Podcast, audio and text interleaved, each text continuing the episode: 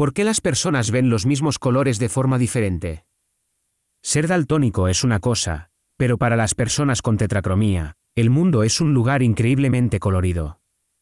Las personas perciben los colores de forma diferente porque tienen más o menos tipos de conos, que son los fotorreceptores sensibles a la longitud de onda de la luz que entra al ojo, y que se encuentran en la retina, en la parte posterior de los ojos.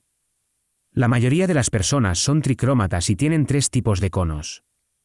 Las personas dicrómatas carecen de uno de los tipos de conos.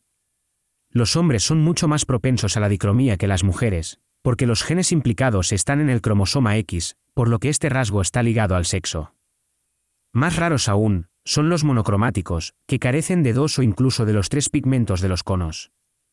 Esto se conoce como daltonismo total. Existen experimentos que pueden mostrar fácilmente qué colores puede distinguir una persona, pero no es tan fácil saber cómo percibe los colores. Esto es muy peculiar cuando se habla de los raros casos de tetracromía. Se trata de las personas, en su mayoría mujeres, que tienen un juego extra de conos. Estas personas pueden distinguir muchos más colores que los demás. Pero, ¿cuáles son esos colores, y podríamos el resto de los mortales saber cómo es su mundo? Tal vez en un futuro, mientras siga avanzando la ciencia, podremos averiguarlo.